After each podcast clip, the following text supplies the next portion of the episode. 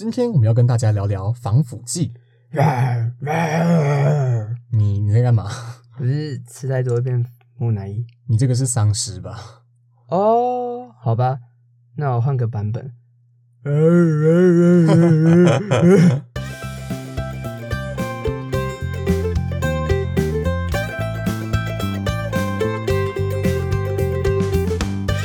Hello，各位听众朋友们，大家好！民以食为天，我食故我在，欢迎收听《食不相瞒》，带你一起实事求是、实话实说。我是主持人 Vincent。太多了，太多了，太多了。好啦，我是 KP。您现在收听的是《实不相瞒》第一季第二集，目前在各大平台如 KKBox、Spotify、Apple Podcasts、Google Podcasts 都能够收听到我们的节目。每周三准时更新上架，喜欢的朋友们也请多多支持。节目围绕在食安主题，主要是介绍与讨论曾经发生的著名食安事件，或是科普一些实用的食安小知识，希望能够借此让听众朋友们培养日常生活中的食安意识，进而全民一起共同对食安进行把关。那在进入今天的主题之前，我们想要先来跟各位聊一下最近这几天才发生的一个食安小事件。对，没错，最近大概一个礼拜前，各位如果有看新闻的话，应该就会知道，就是展玉展誉股份有限公司旗下的乐飞食品生产的一项产品，就是盒装有机宝宝米饼，被爆出为了节省成本，在包装内添加工业用的氮气。那对啊，那相信大家应该都知道，我们平常买饼干、洋芋片之类的那种包装里面都会添加氮气嘛。嗯，包装都是鼓鼓的，买空气送饼干。对，买空气送饼干。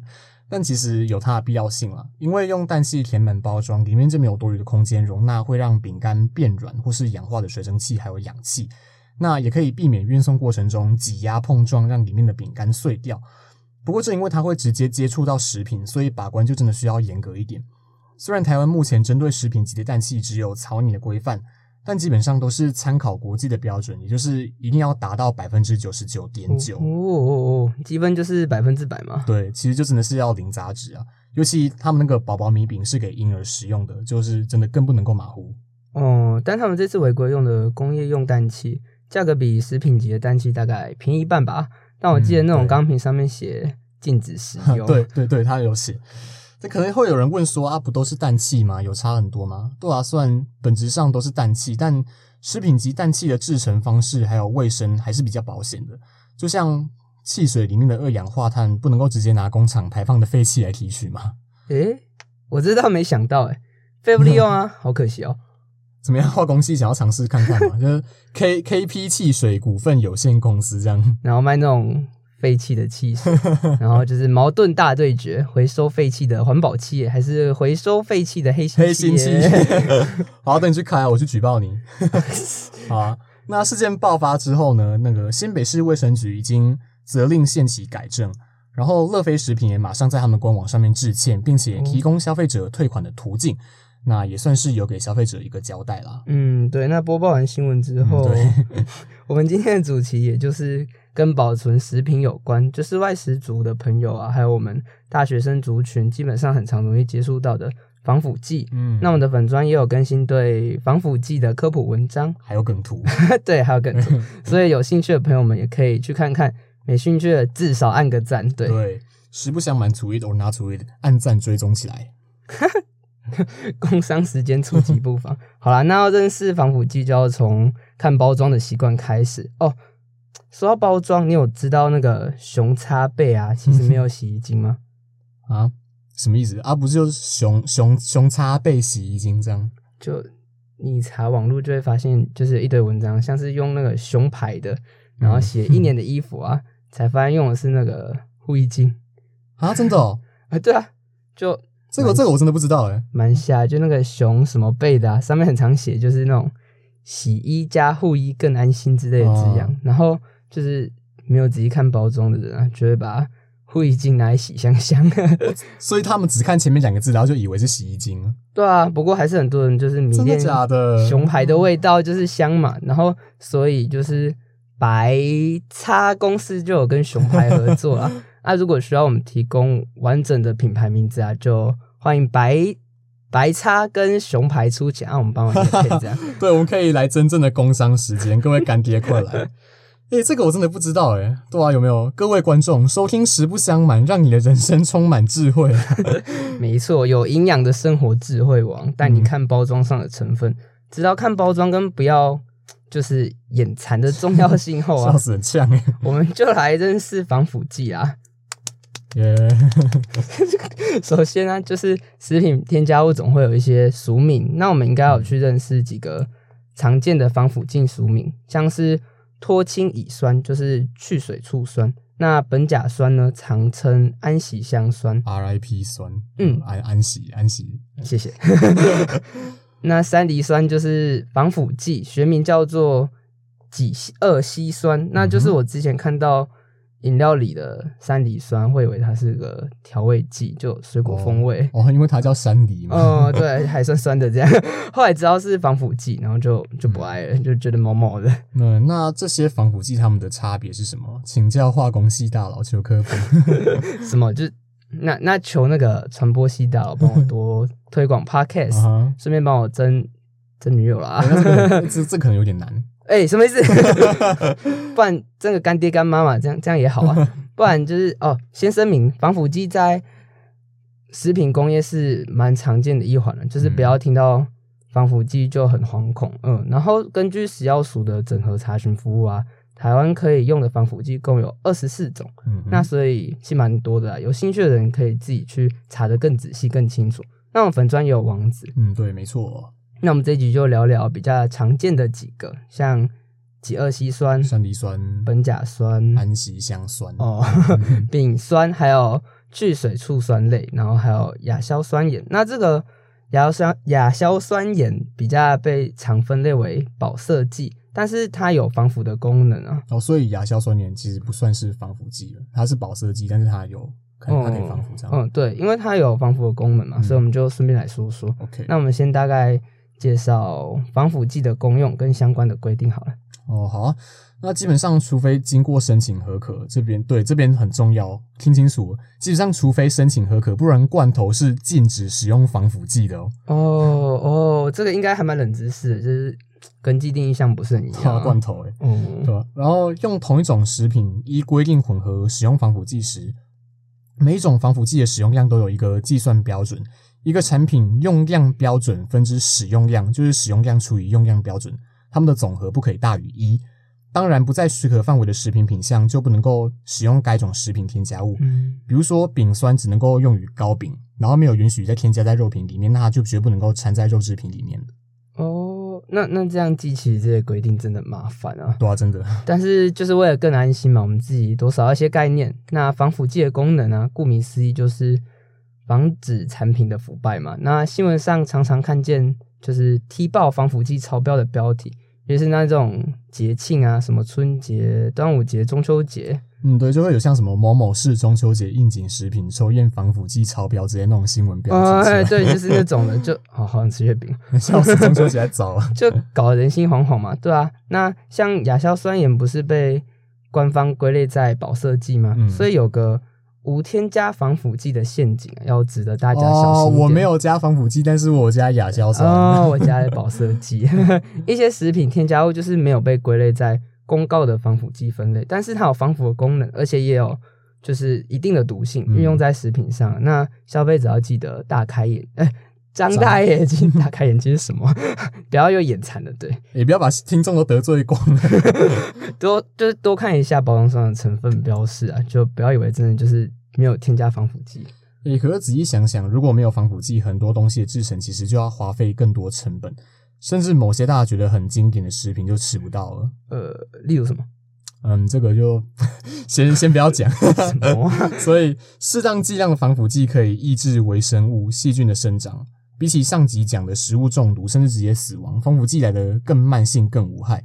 所以，基本上少量使用，大部分的常见的防腐剂都是可以排出体外的啦。哦，那我们从山梨酸开始讲起好了。嗯，那山梨酸山梨酸是真的很广，随便弄一大串啊，像肉制品、海胆、鱼子酱、酱菜类、酱油、味噌、笑死，又是味噌。乌鱼子、糕饼、果酱、果汁乳酪、奶油。虽然最近就是研究发现呢、就是山梨酸与食物中与食物中啊，就是那种含铁的化合物或者是添加物啊，可能会就是结合，嗯，是氧化物，对不起，我说铁的氧化物，就是可能会结合成致癌物。嗯，但是在动物实验上啊，是一种其实毒性不是很高，就是其实蛮低的防腐剂，除非就是高剂量这样摄取导致中毒，不然其实己二烯酸是脂肪酸的一种，一般哦嗯一般会当做无害啦。但如果还是有点怕怕，就建议尽量少用少量的使用不同防腐剂的产品，就是分散风险嘛，就是防止同一种的防腐剂的累积中毒。嗯，那大概吃到多少才会对人体有害？欧盟建议的每日容许摄取量是一天呢、然后每公斤体重二十五毫克。所以，假如是一个六十公斤的成年人，一天最多就是摄取一点五公克的量吧？哦，应该吧？我心算不是很好。也、最好是 就是苯苯甲酸也是很常见嘛，那用的范围也是跟山梨酸就是很相近，所以应该不会有人想要再听我念一次吧？不会啊，不厌其烦，谆谆教诲。真的吗？那我继续。好，其实不用的。啊，没关系，我本来就打算讲一个就负责收工，不然就是来说苯甲酸的防腐机制，那就是要从它本身的分子特性说起。听不懂没有关系啊，只要记得我很帅就好。嗯，好的，下面一位。嗯，不用吧，反正我就很帅。好好，谢谢。但但因为就是嗯，苯甲酸在偏酸性的环境下，就是 pH 值低于四左右，会嗯偏向那种未解离的形式存在。那嗯未解离就是电中性状态嘛，苯甲酸电中性状态下比较不容易被细胞膜拦截，所以更容易进入细胞里。那嗯苯甲酸进入细胞后呢，因为细胞内是中性的，所以环境又会让苯甲酸解离酸化细胞质，进而影响微生物的代谢功能，然后就可以抑制细菌啊还是真菌的代谢生长。所以我们会在一些果酱含果汁饮料之类的偏酸性加工物质成分里看到苯甲酸的眼泪，各位听众朋友们，如果觉得听不懂，快睡着的话没有关系，因为我也听不懂。你要不要下个亲民？哦你要不要下个亲民一点的总结？哦，好啦，就就知道什么是生物化学的跨领域应用了吗？什么啦？就就这两科没学好的话，好吧，就是知道苯甲酸盐类啊，通常出现在偏酸性的食品中，嗯然后把刚刚讲的背起来，你就会看起来很厉害。OK，好，好过分哦！那那很多人关心会不会伤身嘛，尤其是那种苯甲酸结构中有一个恶名昭彰啊，然后又有致癌性的苯。嗯，那其实一位体重六十公斤的成人，每天吃零点三克以内都是可以接受的量。如果要用各种食物的添加上限做计算的话，嗯，干货大概是每天吃半公斤，或者是超过三百公克的果酱。那果酱就是用喝的。对啊，放冷冻库就好了嘛。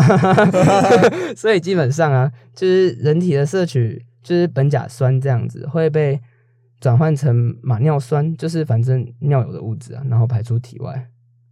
嗯，嗯，所以不要吃太多，就不会有影响嘛。哦，对，应该应该就是影响不大，就嗯几乎没有啦。然后再来是苯丙酸，虽然就是感觉比醋酸多一个碳嘛，但是对人体的刺激性就是有另一个层次的风险。那皮肤接触高浓度的丙酸，严重可以灼伤。哦，真的有有腐蚀性。哦，对，那大量口服的话会出现恶心啊、呕吐，还有腹痛的症状。嗯，那这种防腐剂用途不广啦，就是面包跟糕饼，然后像面条、米粉啊，感觉很像，但是就不可以添加丙酸。总之、就是就是啊他说了面算嗯，对，嗯就是丙酸盐类多是那种盐呃面包就是不发霉的原因之一啦。那人体也是可以代谢消除，然后呢，还有一个是去水醋酸盐类嘛，它是一种白色的粉末，就是看起来就是白色粉末这样，然后没有味道的防腐剂。它的作用除了让产品保存更久啊，还能把食食品变得那种 Q 弹又蓬松，嗯所以很常被食品业者就是违法滥用哦在面包啊、粉圆、面条、年糕啊，还有发糕、布丁之类的。珍珠之类那种。哦，对对嗯对，对啊，其实但其实我记得根据规定，去水醋酸盐类是只能使用在甘酪、乳酪、奶油还有人造奶油奶油之类的嘛。嗯，对对对，就是加错地方的话，就会有违法的疑虑嗯了。那去水醋酸盐类啊，用过量的话，可能会危害人体的肝、肾还有神经系统。然后系统，我刚刚念什么？念系统，今天到底发生什么事好？长期的使用就是会增加致癌风险啊，算是合法防腐剂偏毒的一种，要小心哦。就是嗯这几样有机的防腐剂对人体的毒性啊，稍微比较一下，就是去水醋酸盐类啊会大于苯甲酸类，嗯再大于山梨酸类，再大于丙酸类，嗯所以呃山梨酸的毒性比较小，所以它会渐渐取代的苯甲酸类。OK，那这边跟大家分享一个小 paper，一般在家里烹调含有这类防腐剂的食物前，可以先用水浸泡四十分钟，让大部分水溶性的化学防腐剂都都释出，或是烹煮食物时不要加盖，让化学防腐剂可以挥发排出，有助于我们减少防腐剂的摄取。哦，是的。最后嗯呢，就是保色剂嘛，就是我们刚刚提到最后一个就是亚亚硝硝酸酸盐盐，嗯我们应该很常听到这类化合物啦。就是在香肠或培根里面都有那种。嗯，对，就是可以用在鱼肉制品啊，但是要注意，就是生鲜鱼肉类跟生鲜鱼卵是不能用的。从、哦嗯硝酸盐稍微提起，就是大自然中的植物啊会行消化作用，那也会需要大量的，就不它需要产生它需要的氨基酸嘛。那经过氮肥的使用，许多蔬菜中也会有大量的硝酸盐，例如莴苣啊、菠菜还有甜菜等有较高的硝酸盐。然后呢，就是硝酸盐经过细菌的作用会产生亚硝酸盐，但是呢，由于硝酸盐是水溶性的，所以我们可以透过就是就是煮清清洗跟嗯煮菜这样啊，就是大幅减少就是硝酸盐的摄取量。嗯所以吃新鲜烹煮后的蔬菜是可以让我们避开这些风险。但是添加的功用呢，是在于固定那个肉色嘛，哦然后它是保色剂嘛。嗯，对，维持它外表是好看的，然后有一点特殊的风味，也可以抑制肉毒杆菌生长，以就是预防中毒这样。哦，那大家可能会常听到说，就是香肠加养乐多会致癌，就认为哦香肠、培根、腊肉之类含有亚硝酸盐类的加工食品，跟含有氨的食物，比如说养乐多或是鱿鱼，会产生 致癌的亚硝酸胺。